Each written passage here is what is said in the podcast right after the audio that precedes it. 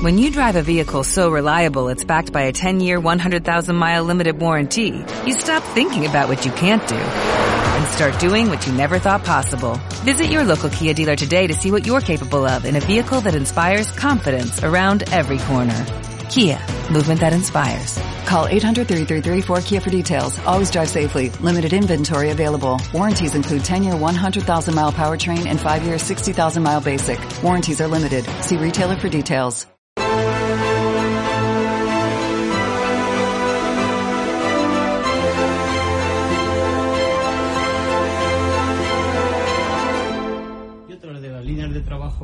Es también eh, mi- eh, minimizar ese, ese clima contrario a la gestión de crisis por parte del, del gobierno.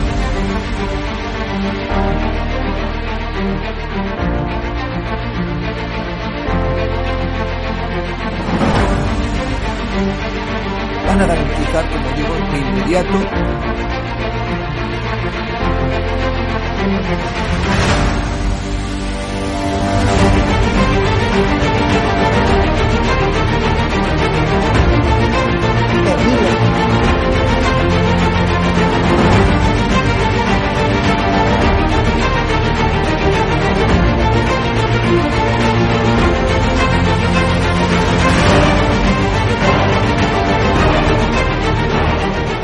No se trata de limitar la libertad de expresión, pero sí se trata de limitar el que se puedan vehicular falsedades a través de los medios de comunicación que hoy son los periódicos, las radios, las televisiones y también las plataformas digitales.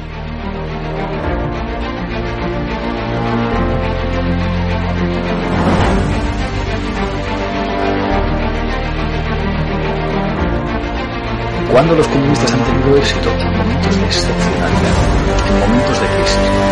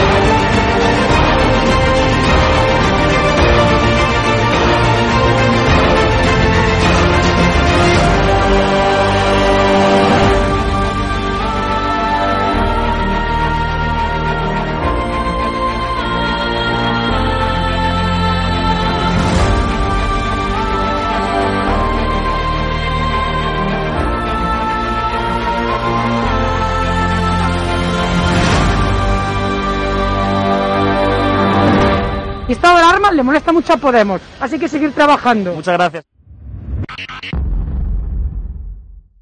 Muy buenas espectadores de Estado de Alarma, soy Rodrigo Villar, este es el programa El Veredicto, como todas las semanas hablaremos de los temas más importantes eh, jurídicos que han ocurrido en, en esta última semana.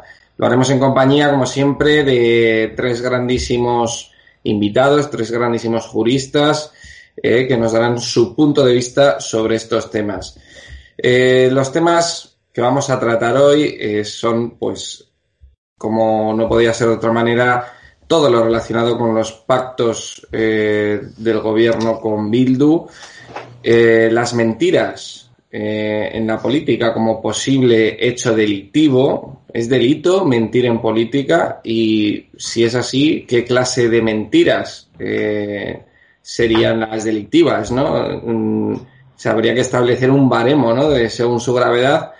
Eh, recordemos que estos pactos de Bildu, Sánchez dijo en infinidad de ocasiones que no iba a pactar con Bildu, que no iba a pactar con Bildu, se lo digo cinco veces que no voy a pactar con Bildu. Tenemos también el tuit de Carmen Calvo en el que dijo en su momento que no iban a traspasar esas líneas rojas, que el PSOE era un partido de fiar y que nunca iban a pactar con Bildu. Pues esta semana han pactado con Bildu para eh, aprobar esos presupuestos generales del Estado, que como decía Vox, llevan el sello de ETA.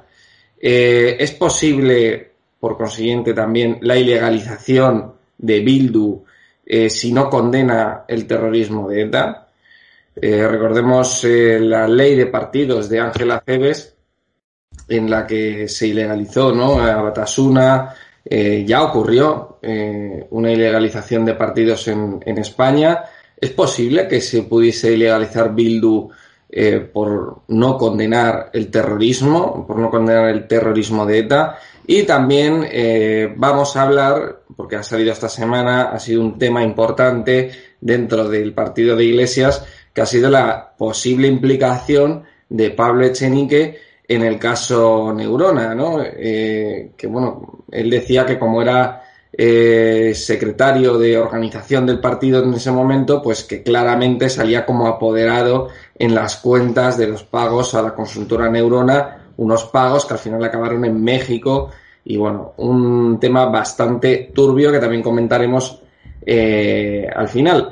Entonces, eh, paso a presentar a los invitados. tenemos con nosotros a un habitual del programa que ya le conoceréis, que es Agustín Martínez. Es conocido por el famoso caso de la manada, es el abogado penalista especialista en penal. ¿Qué tal, Agustín? Muy buenas tardes, Rodrigo. Buenas tardes a todos los compañeros que van a intervenir hoy. Y bueno, vamos a intentar dar nuestra opinión sobre los temas que, propones. Muy bien, muchas gracias. Tenemos con nosotros pues a otro habitual. Hace unas semanas que no estaba con nosotros, pero eh, tenemos otra vez a Cándido Conde Pumpido, que también es abogado penalista eh, especialista en penal, que también nos va a dar su punto de vista sobre, sobre estos asuntos. ¿Qué tal, Cándido? Pues muy bien, encantado de estar aquí otra vez con vosotros, ya que llevo efectivamente tiempo que los compromisos eh, laborales me lo han impedido y hoy hemos estado a punto. Pues muchas gracias.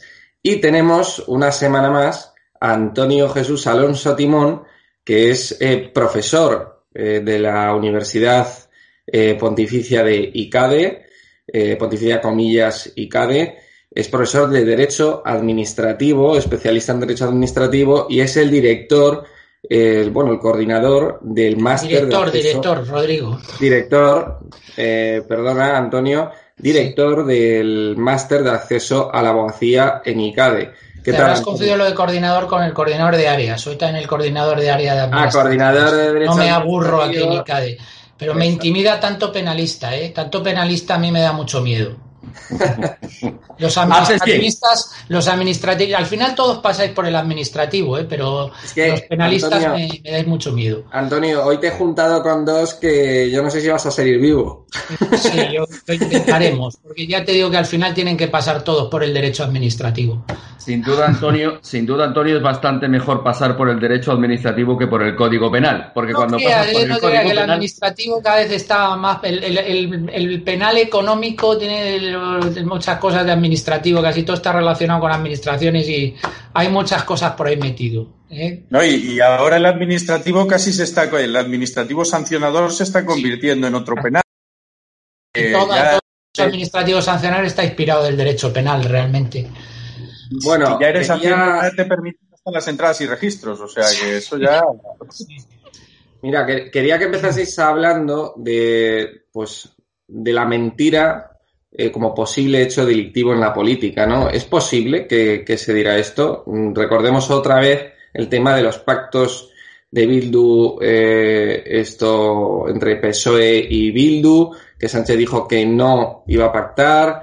Eh, tenemos un montón de mentiras, sobre todo muy flagrantes, ¿no? Y, y muy descaradas que están saliendo ahora a la luz, sobre todo en el Partido Socialista. ¿Vosotros qué opináis de, este tema de la mentira en la política? ¿Tendría que ser eh, constitutivo de delito?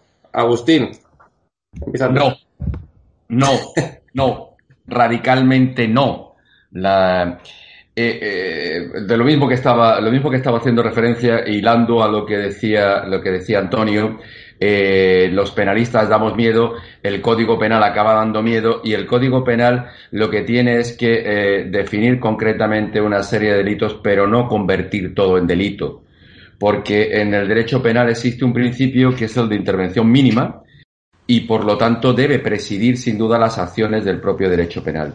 Cuando nos encontramos con esa eh, constante definición de, de que cualquier cosa es delito, nos encontramos en sociedades mm, básicamente antidemocráticas y muy primitivas. Eh, todos tenemos que tener muy claro lo que es la comisión de un hecho delictivo. Y la mentira per se no es un delito.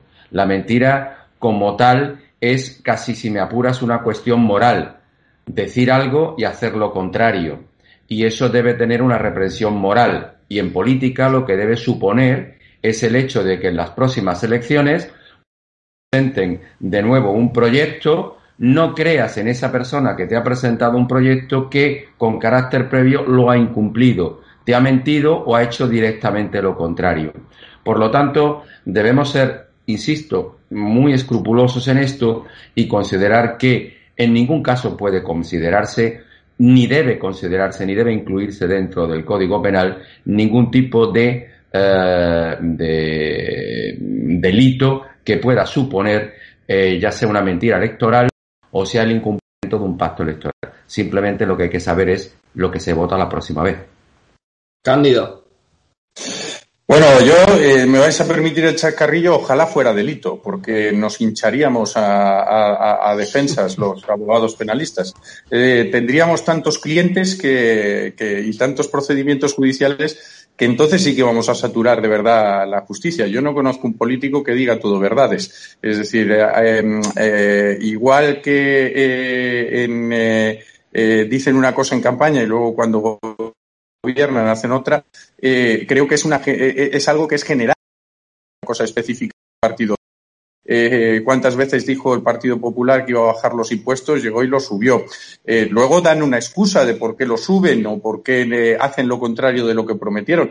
Pero si lo quisiéramos configurar como una especie de estafa, es decir, una estafa donde el político te pide tu voto en base a unas determinadas cuestiones que dice que va a hacer y finalmente no, la, no realiza ese mm, eh, eh, ese compromiso, eh, realmente lo podrías entender como un engaño para conseguir tu voto, que sería la disposición patrimonial, pero es que el voto no es un patrimonio, no es una disposición patrimonial, con lo cual tampoco te puede encajar en ese, en ese delito. Y luego otra cosa sería si el engaño puede llegar a ser bastante, porque claro, como ya tenemos todos claros que, los, que, en la política las, eh, la, la, verdad brilla por su ausencia, eh, pues realmente eh, no, no, no, no podríamos realmente sentirnos engañados porque luego no se cumplieran lo que se pone en un programa para unas elecciones cuando no se lleva a cabo. Otra cosa es, como dice Agustín, que eso dé lugar a una responsabilidad política. Responsabilidad política que yo incluso entiendo más allá del mero cambio de voto. Eh, si a alguien se le eh, eh, abiertamente se le se entiende que ha mentido en unas afirmaciones, lo lógico sería decirle que lo coherente, tras ser cogido en esa mentira, es la dimisión, que es, digamos, la responsabilidad o la forma de ejercitar o de llevar a cabo la responsabilidad. sería, sería interesante, ¿no? Eh, lo que tú comentabas, eh, que, un político, antes de tomar el cargo, firmase un contrato vinculante sobre todo lo que ha prometido, ¿no? Y que si no lo cumple, pues que tenga responsabilidades, ¿no? Sería interesante. Eh, sería, sería, muy interesante y sería todo un experimento. Yo creo que en otras democracias, pues, en países nórdicos, no se entiende la política eh, eh, de la misma forma que se entiende aquí, no se entiende eh, un político que pueda mentir de una forma descarada y decir lo contrario y luego no acepte esa responsabilidad política. Pero ya de ahí a derivar a responsabilidades penales, el problema es que también nos vamos a que es el, sistema, el sistema más represivo contra la sociedad y contra, en este caso, queremos aplicarlo a políticos que no dejan de ser ciudadanos también eh, y que puede llevar a derivas peligrosas y derivas eh, autoritarias que igual que, por ejemplo, la ilegalización de partidos. Pues eh, yo estoy básicamente de acuerdo con las dos personas, tanto con Agustín como con Cándido, en lo que han dicho. Sobre todo me parece que lo ha definido muy bien Agustín. No se puede meter todo en el Código Penal. En el Código Penal hay que meter las cosas realmente importantes y ese principio de intervención mínima impide que tengamos que criminalizar absolutamente todo.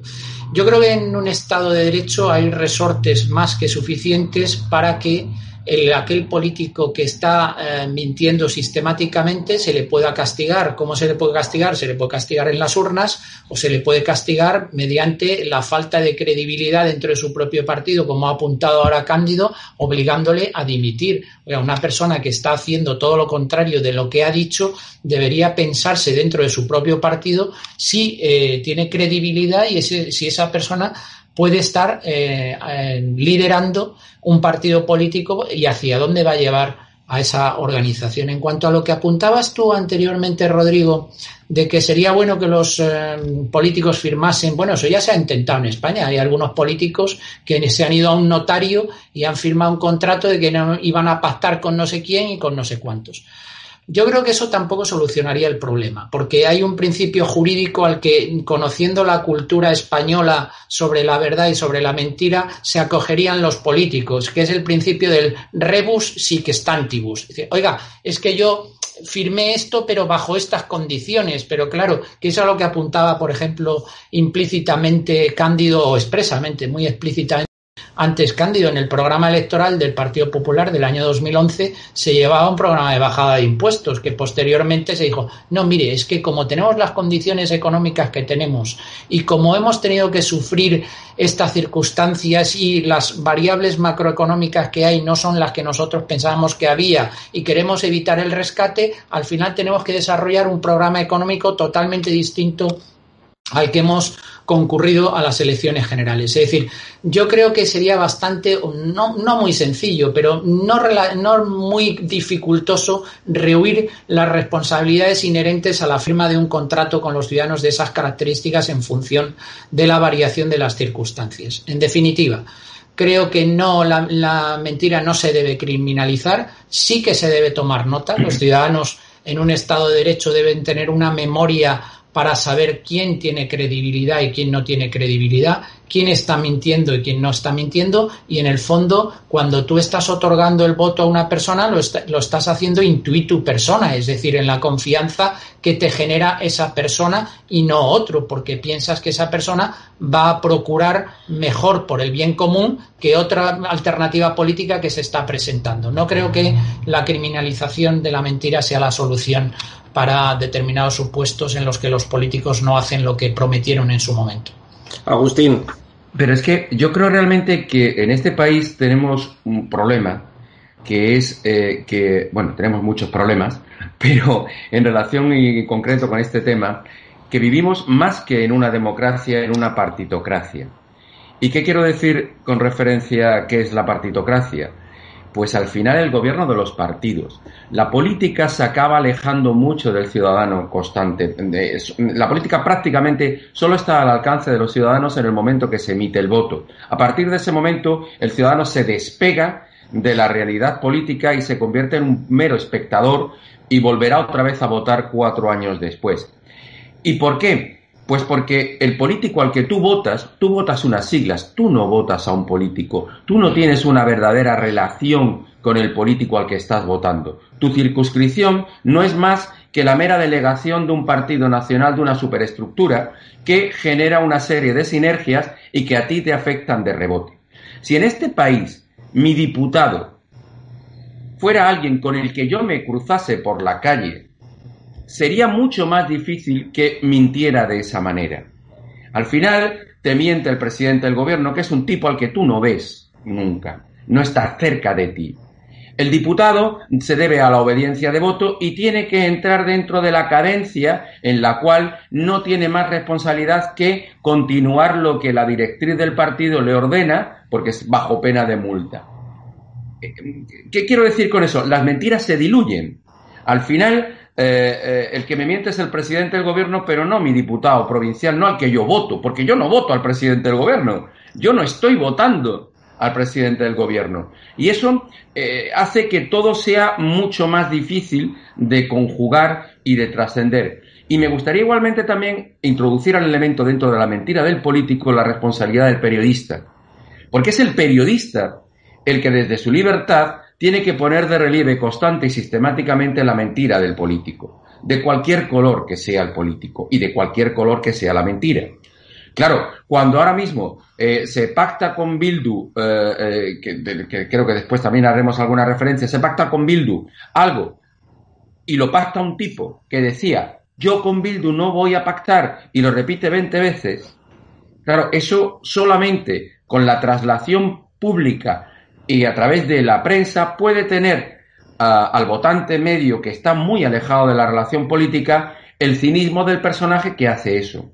Cuando, eh, cuando el presidente actual del gobierno, ante la exposición de seis fotografías de diferentes líderes políticos, y le preguntaban, oiga, ¿a quién le dejaría, a quién no le dejaría usted las llaves de su casa? y se iba directamente a Pablo Iglesias, es que yo en el que no confío es en este tipo y después lo ves abrazándose y convirtiéndolo en... Claro, mire usted, ¿eso es una mentira o es absolutamente un acto em, que le legitima como cargo público? Porque no tiene credibilidad como persona sus actuaciones, son de una mm, volubilidad eh, eh, impropia en alguien que tiene una responsabilidad. Eso te lo hace el presidente de tu comunidad de vecinos y, poco menos que le negarías el saludo de por vida. Venga, pero ¿cómo? Si usted me está diciendo que, que, no confía en este tipo, ¿cómo le hace esto? Bueno, pues eso es un poco lo que, eh, lo que yo creo que debe eh, em, em, converger lo que es la mentira dentro de la política. Que no debe ser consustancial, pero es, es imposible pedirla. Cándido, tú querías decir algo.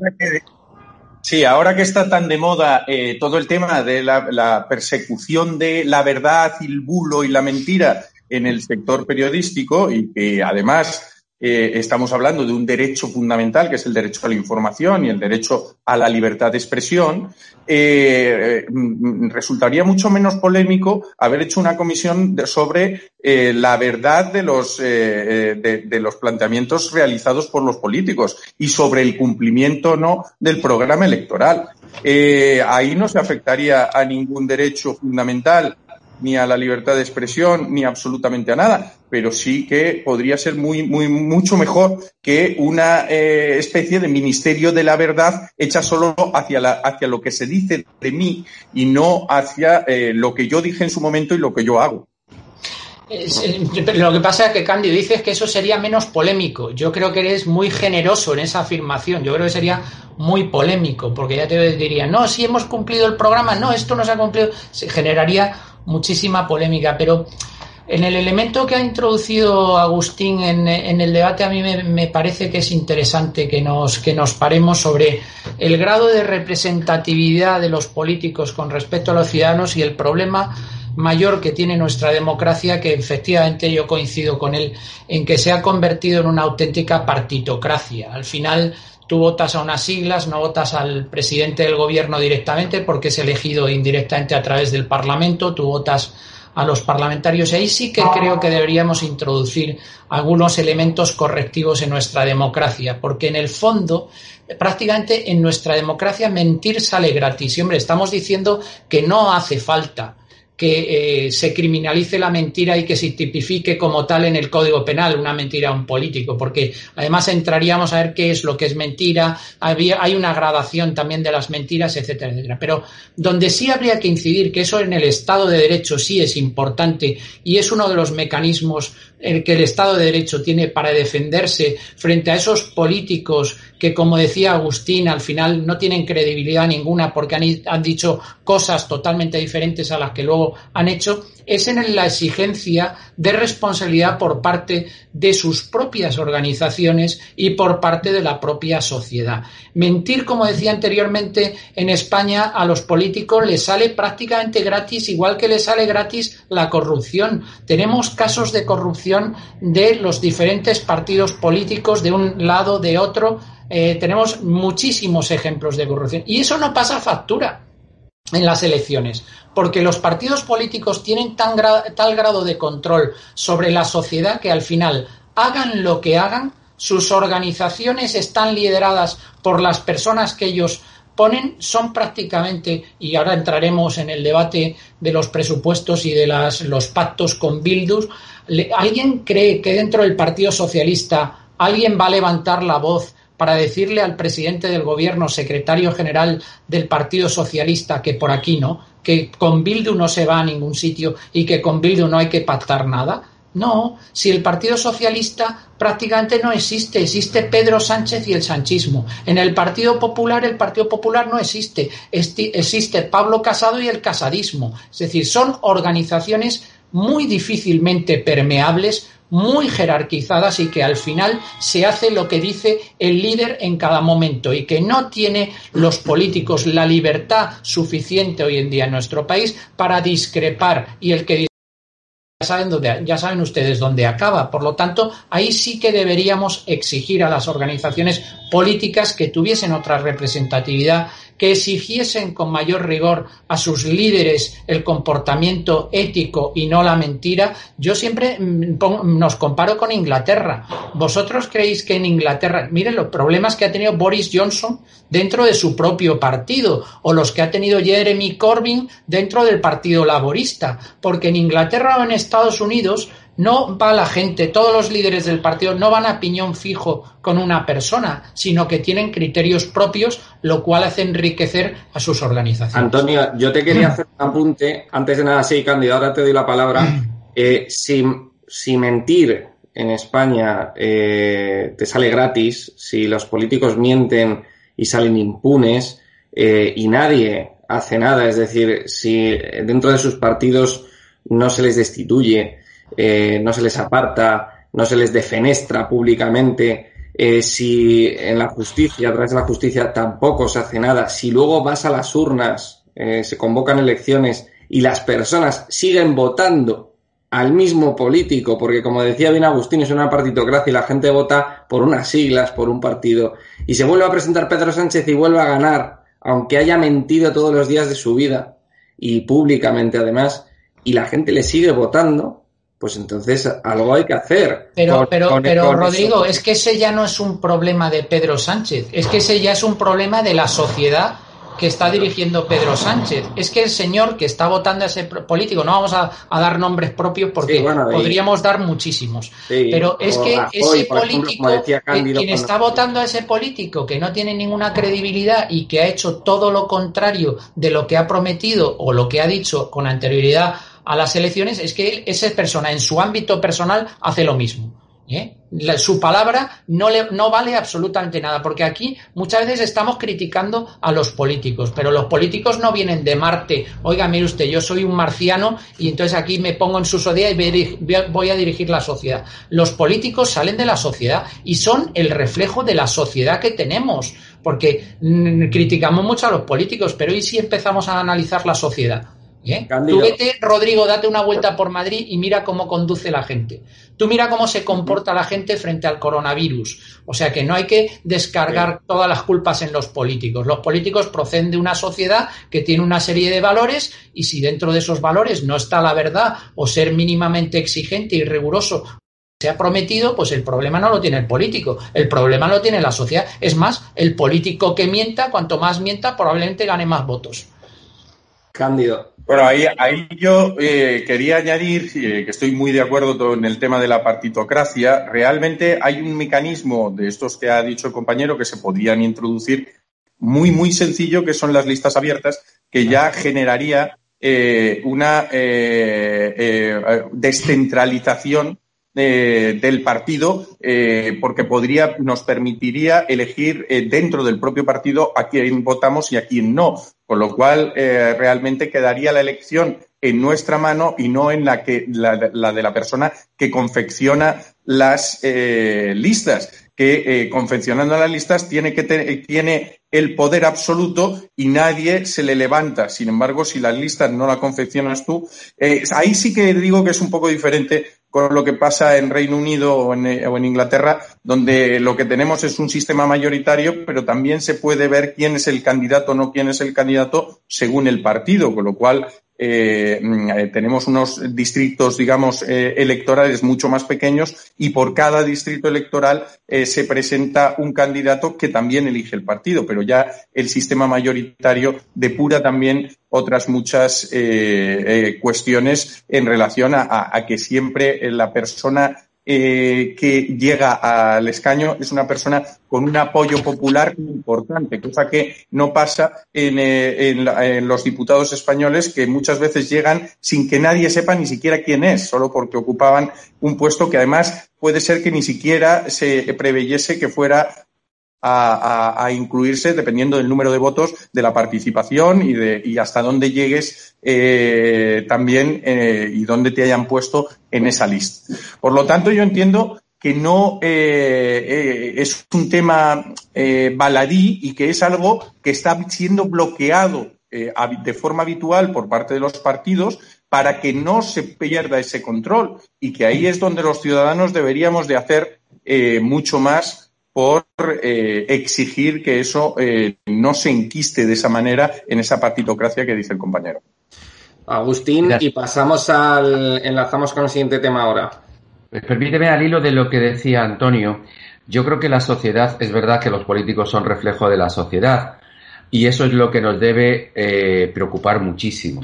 Nos debe preocupar qué sociedad estamos montando que nos representan estos tipos porque eh, nada más lejos del concepto de estadista, nada más lejos del concepto de hombre de Estado, que cualquiera, y en este caso no pongo límite, de las personas que se encuentran hoy, o la mayoría, en un porcentaje altísimo de las, de las personas que se encuentran hoy en el Parlamento.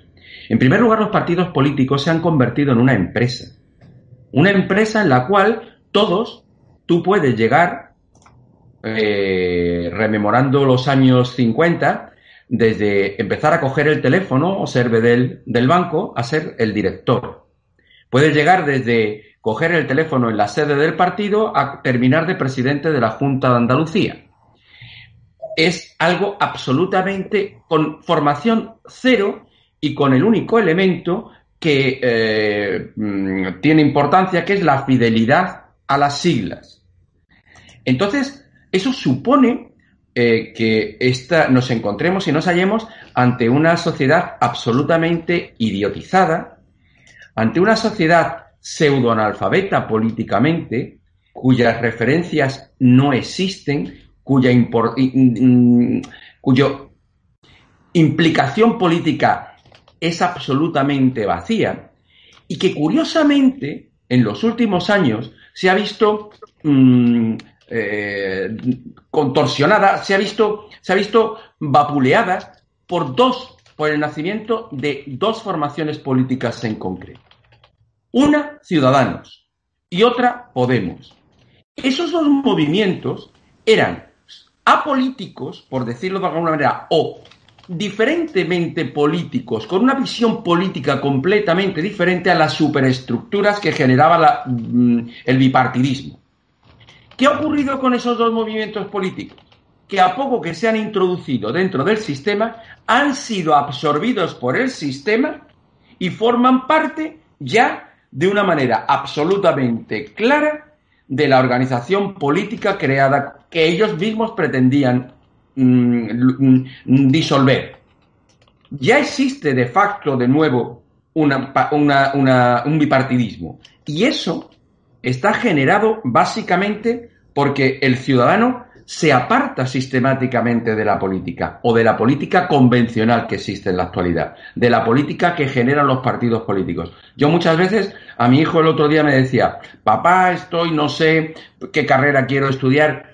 Pues macho, yo no sé si lo mejor es decirle, tío, métete en un partido político, empieza desde el principio, antes eran pegando carteles, pues ahora haciendo de clama en los mítines, haciendo de, de, de tío que está allí en el mítin, siempre escuchando al líder y a poco, con menos de cinco años, terminas de concejal en un ayuntamiento y da igual lo que hayas estudiado, da igual si has sido lo que... da igual, porque lo único que tienes que saber es el ideario del partido. Y el ideario del partido te dicen todas las mañanas qué tienes que responder cuando te preguntan sobre el pacto de Bildu, qué tienes que responder cuando te preguntan sobre el máster. Y otra cuestión, muy breve, la falta de memoria del ciudadano. el ciudadano la información es como el proceso alimenticio. Lo digiere, lo absorbe y lo elimina. Y esos, esos alimentos no queda nada nutritivo. Cuando pasan las, los cuatro años yo ya no me acuerdo del máster, si pactó con Bildu, si ya no me acuerdo de nada. La inmediatez nos, nos, nos oprime y eso es terrorífico y es tremendo. Te, hago un apunte, Agustín. El, ideario, no, el argumentario. Ya quisiéramos que tuvieran ideario. Lo que tienen es argumentario. Correcto. Siguiendo con, este tema de los partidos, os quería hacer una pregunta eh, que es para pasar al, siguiente bloque, que es, ¿es posible la ilegalización de Bildu si no condena el terrorismo de ETA? Eh, ¿Vosotros qué pensáis? ¿Pensáis que Bildu es Batasuna? ¿Pensáis que es comparable a Batasuna? ¿Pensáis que mm, hoy en día eh, podría ilegalizarse a Bildu si no condenase efectivamente el terrorismo de, ETA? Porque ellos siguen diciendo que ETA pues era una suerte de ejército de liberación nacional vasco y, que no lo reconocen como, como terrorismo, ¿no? ¿no? ¿no? reconocen los actos de ETA como actos terroristas. Entonces, eh, ¿sería posible la ilegalización de este partido? No, no y no. Tampoco. Categóricamente no. Pero, pero ¿sabes qué pasa? Porque eh, no nos hagamos tampoco trampas en el sol. Vamos a ver. Eh, También quiero, creo que en eso, Agustín, perdona, creo que en eso Antonio, por ejemplo, nos puede, nos puede instruir mejor en cómo sería el proceso de ilegalización de un partido político, que yo creo que eso se tiene que hacer a, través de algún proceso administrativo, ¿no? Sí, sí, bueno, eh, no, no, es, es judicial. Es judicial tanto la disolución eh, es judicial en el artículo 10 de la Ley de Partidos, de la Ley Orgánica 6-2002, está prevista la disolución de los partidos políticos y yo en esto siento discrepar con, con Agustín, porque yo creo que el artículo 10, apartado segundo, letra C, de la, de la Ley Orgánica de Partidos, de la Ley 6-2002, sí que puede habilitar, dice literalmente, y estoy leyendo, cuando de forma se puede disolver judicialmente un partido político cuando de forma reiterada y grave su actividad vulnere los principios democráticos o persiga deteriorar o destruir el régimen de libertades o imposibilitar o eliminar el sistema democrático. Bueno, yo creo que las declaraciones de uno de los líderes de Bildu ayer es más que evidente. Dice, vamos a Madrid a cargarnos el sistema. Pues yo creo que no solo esas declaraciones, sino que otras declaraciones anteriores y otras actuaciones que ha llevado a cabo Bildu de enaltecimiento del terrorismo, etcétera, etcétera, creo que sí que podrían ser sustrato suficiente para intentar iniciar un procedimiento de ilegalización de los partidos políticos. En otros países, y esto no solo eh, en España, en otros países son todavía mucho más eh, mucho más quirúrgicos con la ilegalización de partidos políticos. Por ejemplo, en Portugal no se permiten partidos políticos que no tengan un proyecto nacional. O en Alemania que sí que ha habido procesos de ilegalización de partidos, la eh, ley fundamental de Bonn no permite partidos políticos y todo el entramado jurídico alemán no permite partidos políticos comunistas o no permite partidos políticos nazis, nacionalsocialistas. Por lo tanto, desde mi punto de vista, la ley de partidos, que es la que sirvió para ilegalizar Batasuna, con sentencia del Tribunal Supremo de 27 de marzo del 2003, ya hay un antecedente de ilegalización de un partido político en España y no pasó absolutamente nada. Yo creo que hay partidos en este momento en nuestro país que entran dentro del supuesto de ilegalización del artículo 10, apartado segundo, letra C de la Ley Orgánica de Partidos Políticos. Agustín, perdona que te había interrumpido. Sí, eh, eh, a ver, evidentemente el argumentario de, Alonso, de, Antonio, está claro. Eh, te ha faltado decir, cuando hacía referencia a las declaraciones del miembro de, de, mm, Bildu, que lo que se quería es destruir el sistema del 78. No el sistema. El sistema del 70. ellos, ellos, siempre han querido destruir cualquier sistema democrático. vale, bien. Pero el sistema, concretamente a las declaraciones que hacía referencia, se hablaba del sistema. ¿Y lo quieren sustituir por qué sistema? ¿Por el sistema totalitario de la, del tiro en la nuca o por cuál? Vamos a ver. No, vamos a ver. Es que eh, yo, yo tengo muy claro y además eh, en esto hay que ser muy, muy quirúrgico para evitar malas interpretaciones o interpretaciones erróneas. En primer lugar, ETA no existe. ETA ya no mata, ETA se ha disuelto. Primera premisa que, disculpa, es bastante importante. Porque cuando surge la ley, si me permites, Antonio, cuando, cuando surge la ley de la ley Aceves, la ley de los partidos políticos, surge como consecuencia natural de una situación que está creada en este país donde todos éramos posibles víctimas del terrorismo de ETA donde en cualquier momento ETA podía atentar contra un militante del PP, del PSOE, podía poner una bomba en un hipermercado o podía poner una bomba en una estación de tren. A día de hoy ETA se ha disuelto y ETA no existe.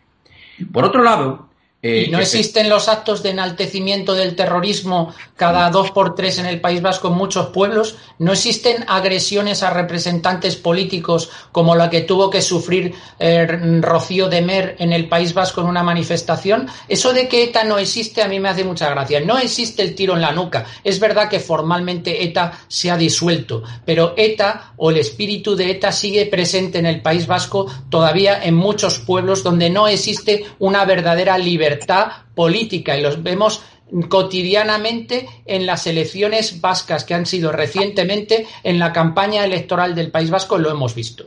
Claro, como nosotros somos juristas, como nosotros somos juristas y el planteamiento que eh, pretendemos hacer, o al menos yo pretendo hacer desde, esta, desde este debate, es centrado en algo jurídico, Podemos, evidentemente, como no puede ser de otra manera. No pretendo apartarme del debate jurídico. La, no existencia de ETA no es razón, razón suficiente para no ilegalizar a un partido político que no cumpla con las exigencias de funcionamiento democrático y de respeto al sistema de libertades que nos hemos dado en la Constitución española de 1978. La mera no existencia formal de ETA no inhabilitaría para utilizar la ley de partidos e ilegalizar a un partido político que no esté cumpliendo las reglas del juego. Bien. Eh, y eso es jurídico, no es político. Sí, si me permites, eh, continúo. Eh, efectivamente nos encontramos ante un partido político que es Bildu, que es una agrupación de partidos políticos que no es Batasuna.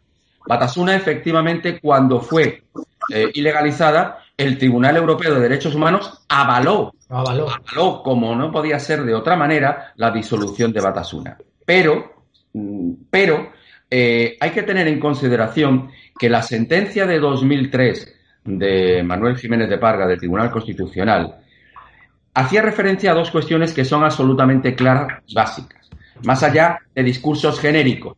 Cuestiones perfectamente claras. En primer lugar, que los partidos políticos suponían la expresión principalísima del pluralismo político base de un Estado democrático.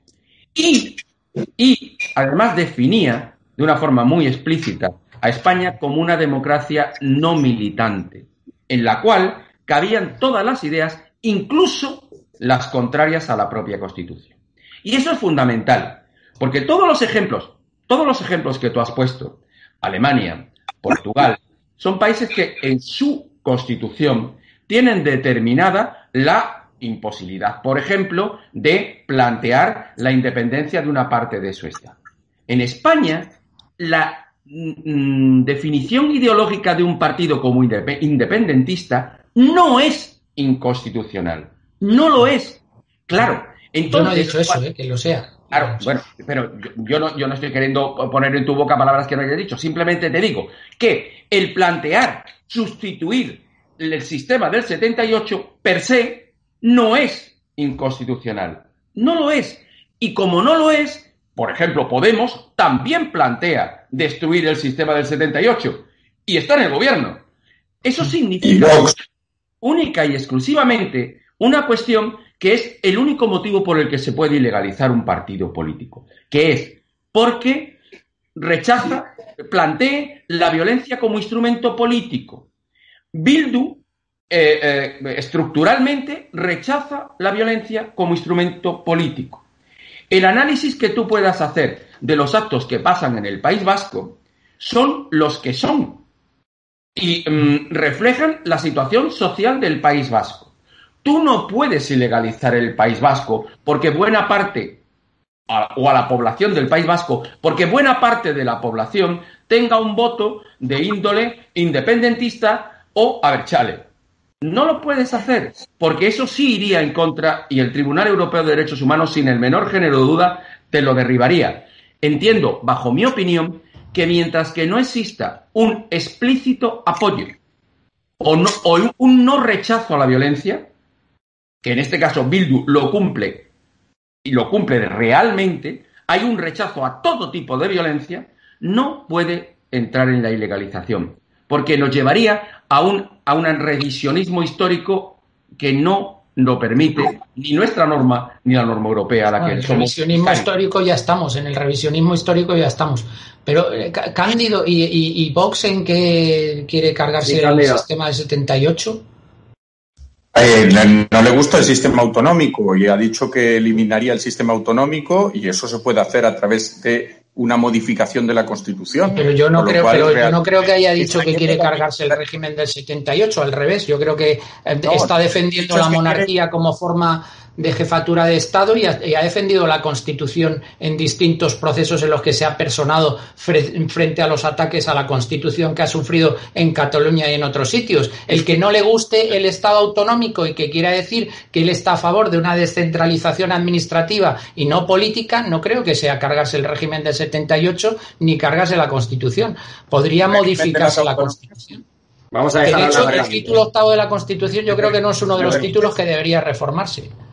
Sí, Cándido. Ah. Si me permites, eh, si, tú estás diciendo que no crees en el, que, crees en la recentralización y no crees en el sistema autónomo, no crees en la Constitución que lo establece y quieres reformar esa Constitución. yo no, no pongas en mi, en mi boca cosas que yo no he dicho. Yo he dicho que habría. no te lo pongo a ti, lo digo de Vox, que es ah, lo que ha dicho Vox. Y ahora déjame, déjame que te argumente yo también. Lo primero de todo, eh, como decía Agustín, ETA ya no existe. ETA se disolvió, ETA eh, pasó a un cese definitivo de la lucha armada. Fue una de las grandes victorias de esta sociedad, una victoria en la que convencimos finalmente a ETA que por la vía de la eh, y, a, todo el independentismo vasco de que por la vía de las armas no iban a conseguir nada y que y, además hay una frase muy específica que decía o bombas o votos. Lo que no podemos es después de haberles dicho o bombas o votos intentar que desaparezca el planteamiento de lo que ellos quieren plantear plantear, porque el planteamiento, como dice Agustín, está, cabe dentro de la libertad de expresión, cabe dentro de la, de la libertad política y de la ideología política que cada uno pueda tener y no se puede prohibir eh, que exista una opción política que defienda lo que además tiene una masa de votantes detrás que también eh, eh, a la que representa.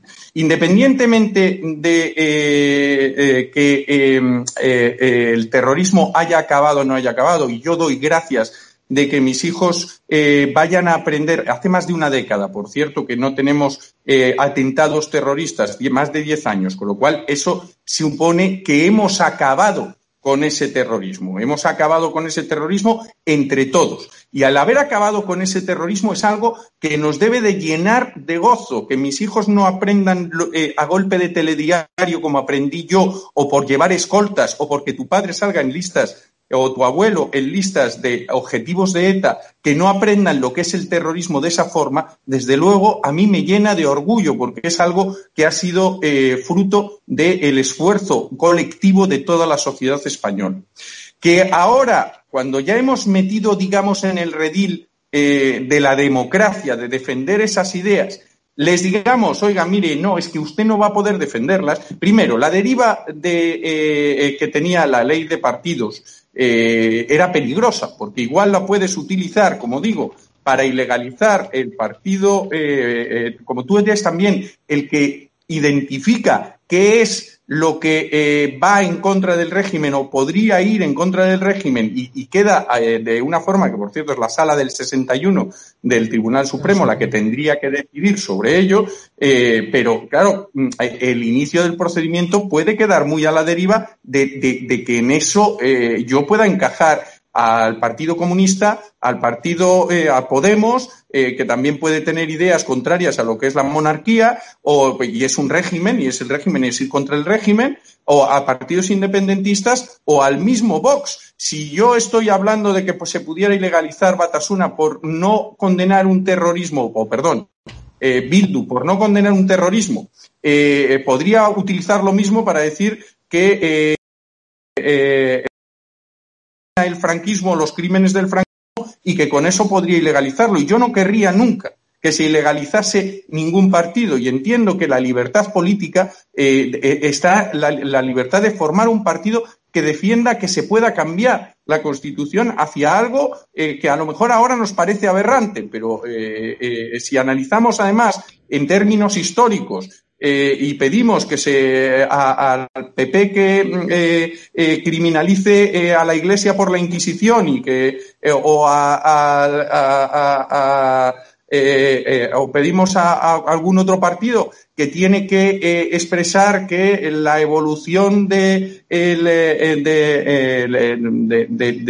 eh, a lo largo de los siglos del esclavismo o de las conquistas o de tal, que también hizo, o, de Cortés o de Colón o de tal, y también les pedimos que tengan que eh, eh, decir que eso o que condenar aquello y si no lo condenan los podemos ilegalizar, estamos yendo a una deriva muy, muy peligrosa donde yo puedo llegar a decidir qué partido estar en el en el panorama y qué partidos no. Y no que sean los propios votantes quienes lo elijan y tengan su representación, porque tenemos que recordar que lo que no se puede es privar de representación y de representar unas determinadas ideas políticas que son perfectamente defendibles en democracia y no podemos privar eh, de, esa representación a quienes piensan de esa forma.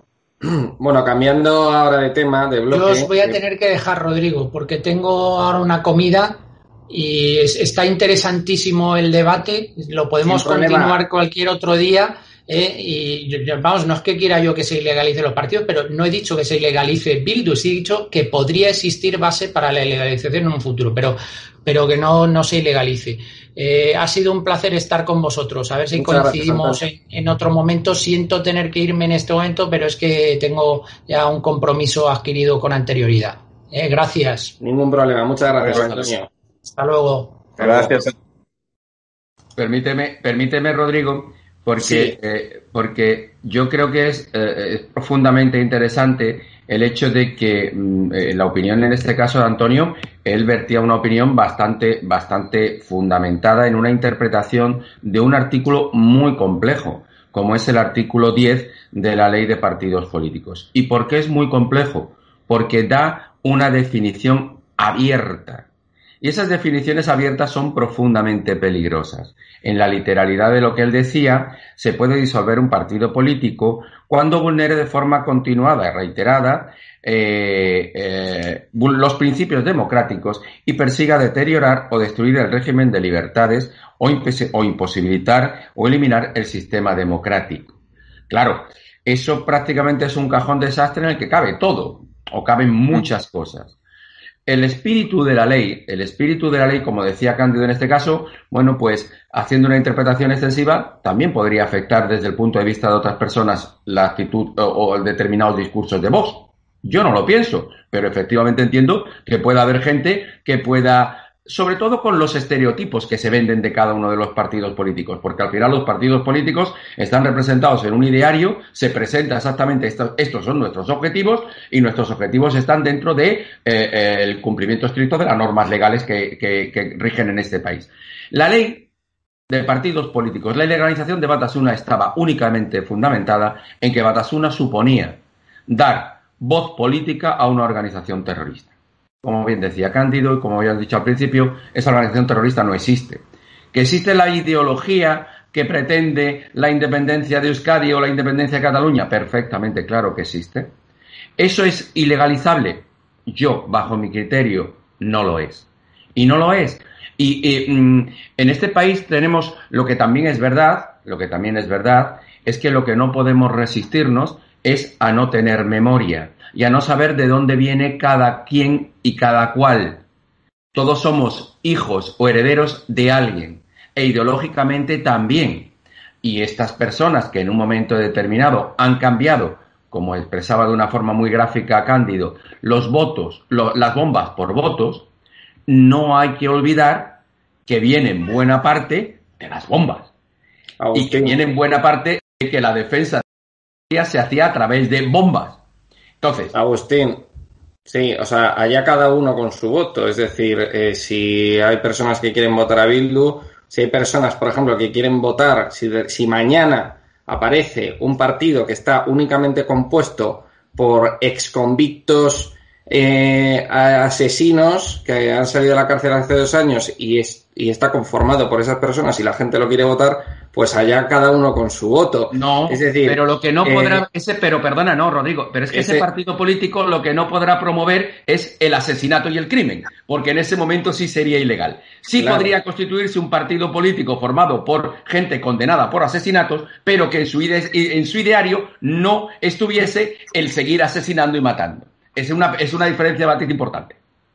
Siempre y cuando hubiesen cumplido ya la pena que normalmente lleva aparejada precisamente eh, eh, eh, el, no poder presentarse, el no poder ser objeto de sufragio pasivo por parte y no poder presentarse, siempre que se hubiese esa pena y si hubiesen cumplido las penas a las cuales se eh, eh, hubiesen sido condenados, se está en una situación con la sociedad igual que la del que no ha sido condenado nunca, con lo cual jurídicamente no habría ningún objeto eh, que poner a, ese partido. Otra cosa es que defendiera. sigue siendo igual de repugnante. Sigue siendo igual de repugnante. Eso es de la, no, al contrario, al contrario no, no, no, no sigue siendo igual de repugnante. No, no, no, no. Al contrario, el gran éxito ha sido que han dejado de matar y se han ido por la vía democrática. Lo que es va por vía democrática no puede ser igual de repugnante que aquello que iba por la vía violenta. No puede ser. Bueno, pasamos al último bloque. En este caso, eh, cambiamos de tema, mm, nos metemos de lleno con Echenique y con Podemos. Eh, quiero que hagáis una valoración rápida de esta supuesta implicación de Pablo Echenique en el caso Neurona, que ha salido esta semana en la prensa. Eh, bueno, Echenique se justificaba en Twitter diciendo que, que, claro, que él salía de apoderado porque eh, él era en su momento secretario de organización del partido, entonces tenía que salir de apoderado en, en, estas cuentas, ¿no? En estas transferencias que, se hacían entre esta consultora Neurona y, Podemos, ¿no? Entonces, bueno, ¿qué... tienes la suerte tienes la suerte de contar con dos penalistas en estos momentos que están muy acostumbrados a analizar informes de la UDEF y datos sueltos dejados de soslayo eh, precisamente en esos informes que luego tienen la relevancia que tienen o no tienen. Hay que recordar que eh, en derecho penal la responsabilidad de las personas físicas, incluso también de las jurídicas, aunque es más discutible, pero sobre todo el principio de culpabilidad hace que uno sea culpable por los actos que realiza.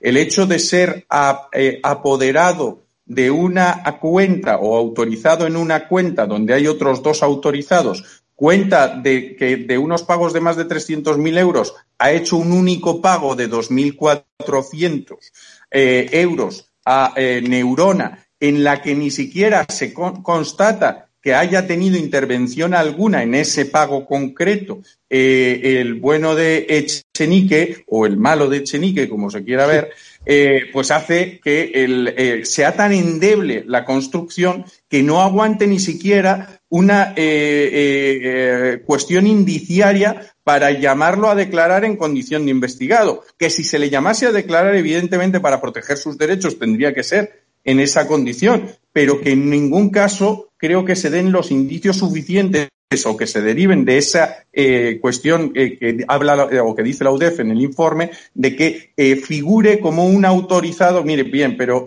figura en algún sitio que autorizara específicamente o que realizase específicamente ese pago, único pago de 2.400 euros hecho desde esa cuenta? No. Bueno, pues entonces ni hay eh, participación por ninguna actitud ni actividad personal propia realizada por el señor Echenique, ni, eh, ni se puede derivar de ello. Por lo menos del hecho de ser apoderado. Otra cosa es que te vayas a si son, si como secretario de organización, como representante del partido, que el partido que también se está investigando y que puede resultar por eh, la responsabilidad de las personas jurídicas, incluso imputado o investigado, pero en este caso no por los delitos que se está diciendo, porque no son delitos que se puede achacar a la persona jurídica, es decir, el de financiación ilegal o eh, eh, algún otro que también se estaba intentando meter ahí. Por lo tanto, en ningún caso podemos entender que existen indicios o que se derivan indicios suficientes del mero hecho de ser eh, apoderado o autorizado para que, exista una imputación de Echenique. Y dicho esto, digo que todo el tema de Neurona suena muy mal. Suena a, típica consultora falsa eh, generando eh, facturas para sacar dinero que luego se emplea en otras cosas, pero ni siquiera hablaríamos de un delito de financiación ilegal de, eh, eh, o de un delito electoral. ¿Por qué? Porque es al contrario, se saca dinero o se trae dinero que, tiene una finalidad electoral eh, para unos usos opacos, que puede ser para dárselo a, personas a las que no les puedes pagar de forma directa puede ser para repartirlo entre personas del partido o puede ser para otra serie de cosas, pero no, yo no entiendo que eh, debamos de, ver un delito electoral. Y también creo que, eh, como en muchos de los casos, eh, o en todos los casos anteriores sobre la financiación de Podemos, y no soy yo sospechoso tampoco de ser votante de Podemos, van a quedar, y yo creo que va a quedar eh, muy descafeinado o en nada. Entonces, bueno, también hay que valorar que en este país eh, tenemos también como derecho fundamental la presunción de inocencia. Con lo cual, mm, eh, que la UDEF filtre de un determinado o que se le dé pábulo a un determinado informe de la UDEF en unas actuaciones que puedan ser, que debieran de ser secretas o que debían de tener secreto intrínseco por lo menos a la instrucción, pues también hace ver que puede haber eh, una cierta manipulación en qué es lo que sale o lo que no sale y que con eso se está atacando la presunción de inocencia de personas que mañana puede ser tú o puedo ser yo. Agustín. Yo muy brevemente mm, quiero hacer un par de puntualizaciones. Eh, lo que dice Carlos eh, resulta muy peligroso y resulta muy peligroso porque va a afectar y afecta a lo que la sociedad eh, que consume la información saque después la conclusión de que se abran tantos frentes, se intente judicializar tanto para atacar a determinadas formaciones políticas, en este caso a Podemos o puede ser a Vox, y que después eso vaya quedando en nada, porque eso va retroalimentando la propia organización atacada. Es decir, si tú estás constantemente sacando eh, diferentes procedimientos y después eso no concreta, no llega, no se cristaliza en un procedimiento judicial, acaba dando la razón a esas supuestas irregularidades más allá de que, porque el hecho de que no tengan trascendencia penal, que pueden ser irregularidades, mentiras o eh, actuaciones no, no moralmente admisibles. ¿Qué quiero decir con todo eso? No podemos llenar constantemente eh, la información de mm, procedimiento que va a abrirse, procedimiento que se va a abrir, esto es irregularidad, delito de malversación, delito de falsedad, y que nunca nada se contraste en verdaderamente el delito, porque eso les acaba dando fuerza y acaba reforzando su posición. En relación con Echenique, como, como bien decía Cándido, yo veo que en Neurona hay algo huele a podrido en Neurona algo huele a podrido en la financiación de Podemos. Pero yo insisto, creo que en lugar de estar sistemáticamente lanzando globos sonda, pretendiendo con globos sonda em, que perder un poco que, la, organización como tal pierda credibilidad, los, eh, esos globos sonda tienen que ser verdaderos cañonazos y debe ser verdadera acusación con peso específico, de la cual al menos tengan que sentarse a dar explicaciones. En el caso de Echenique, yo creo que fíjate, fíjate que hay algo que, en todos los partidos políticos es común, sobre todo en todos los partidos políticos que forman parte de la casta, y como Podemos forma parte ya de la casta de una forma absolutamente clara y contundente, en Podemos también se da. ¿Qué es el fuego amigo? Yo creo que a, a Echenique en este caso le está llegando fuego amigo. Y cuidado porque, como decía aquel, en la vida se pueden tener amigos y enemigos y compañeros de partido los más peligrosos sin duda son los compañeros de partido. Pues yo creo que a Echenique le están empezando a dar eh, fuego amigo y le están empezando a poner el disparadero y eh, creo que realmente él puede que no sea el directo responsable de toda la estructura de Podemos, de, de Neurona. Atención a la figura del señor Monedero, nunca suficientemente ponderado por su maquiavelismo extremo, Fíjate que podemos, eh, que mm, mm, me, resulta divertidísimo que todos los eh, todos los viernes en el programa de Ana Rosa Quintana por la mañana se organiza una tertulia política. Y es curioso que a esa tertulia política van representantes de todos los partidos políticos de las diferentes eh, organizaciones políticas, diputados, etcétera, etcétera, y siempre o buena parte de las veces en representación de Podemos va el señor Monedero, que no tiene ninguna adscripción eh, fáctica dentro de la organización. ¿Y por qué no la tiene? Pues porque igual, a lo mejor, si pasado mañana el señor Monedero tiene cualquier em, vinculación, imagínate con Neurona o imagínate con financiación ilegal, él no forma parte de la estructura de Podemos, él no es Podemos, él es simplemente alguien que flota alrededor de Podemos hasta ese tipo de manipulación se puede llegar a tener. Pues es un poco lo que te quería, quería decir. Ya, Echenique yo creo que en este caso es un poco mm, víctima de, fuego propio. Pues muchas gracias Agustín. Cándido ha tenido un técnico, parece ser, ahora volverá a entrar. Al final nos quedamos tú y yo solos. Sí, al final como, como el otro día con las elecciones americanas. Eh, bueno, pues muchísimas gracias Agustín, muchas gracias a Cándido también, que bueno, ahora entrará. Y muchísimas gracias a todos los espectadores de Estado de Alarma que nos han estado viendo. Eh, este ha sido el programa El Veredicto. Hemos hablado de temas pues, importantes que han estado ocurriendo esta semana, como estas mentiras ¿no? Eh, de Sánchez, eh, estos pactos de este pacto del PSOE con Bildu para aprobar los presupuestos. Sánchez dijo que nunca iba a pactar con Bildu, que no, que no. Eh, Carmen Calvo tiene un tuit que también, en el que también decía que no iban a traspasar esas líneas rojas. Hemos estado hablando pues de la mentira como, como hecho, pues como un posible hecho delictivo, como la mentira en política como un posible hecho delictivo y hemos estado pues también hablando de una posible ilegalización de Bildu si, si sería posible eh, la ilegalización de Bildu por eh, no condenar eh, los delitos de terrorismo de ETA. Y por último hemos hablado del caso Neurona, de esa posible implicación de Pablo Echenique en este caso de corrupción de Podemos, que es el caso de la consultora Neurona. Así que muchísimas gracias por habernos visto. Un saludo a todos y viva España.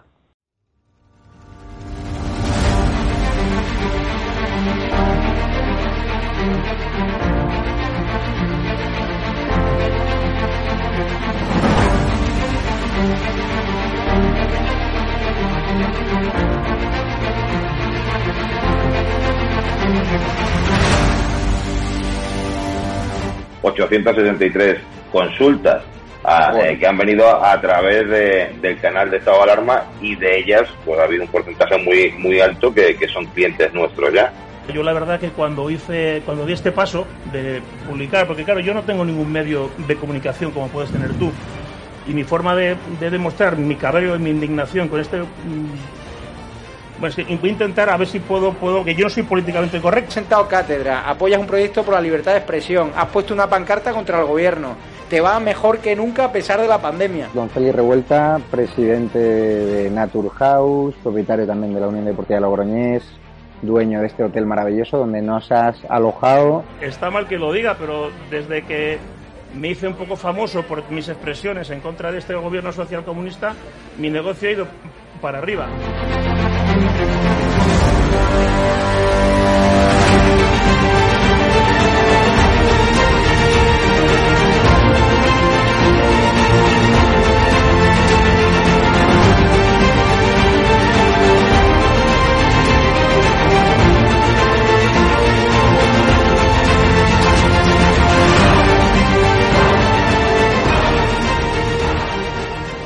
Necesitamos empresarios valientes como tú que quieran dar a conocer sus productos y que quieran, a su vez, defender la libertad con un proyecto como estado de alarma, el mejor lugar para anunciar tus productos o servicios. No hemos tenido ningún problema desde que estamos en estado de alarma, ni por estado de alarma, y ha sido totalmente beneficioso. Te lo agradezco de corazón porque hacen falta más empresarios como usted que apuesten por proyectos socialistas, por la libertad de expresión y por alojar por la libertad. a personas con independencia de su ideología. Es que aquí puede venir quien quiera. Apóyanos porque merecerá la pena y juntos llegaremos muy lejos.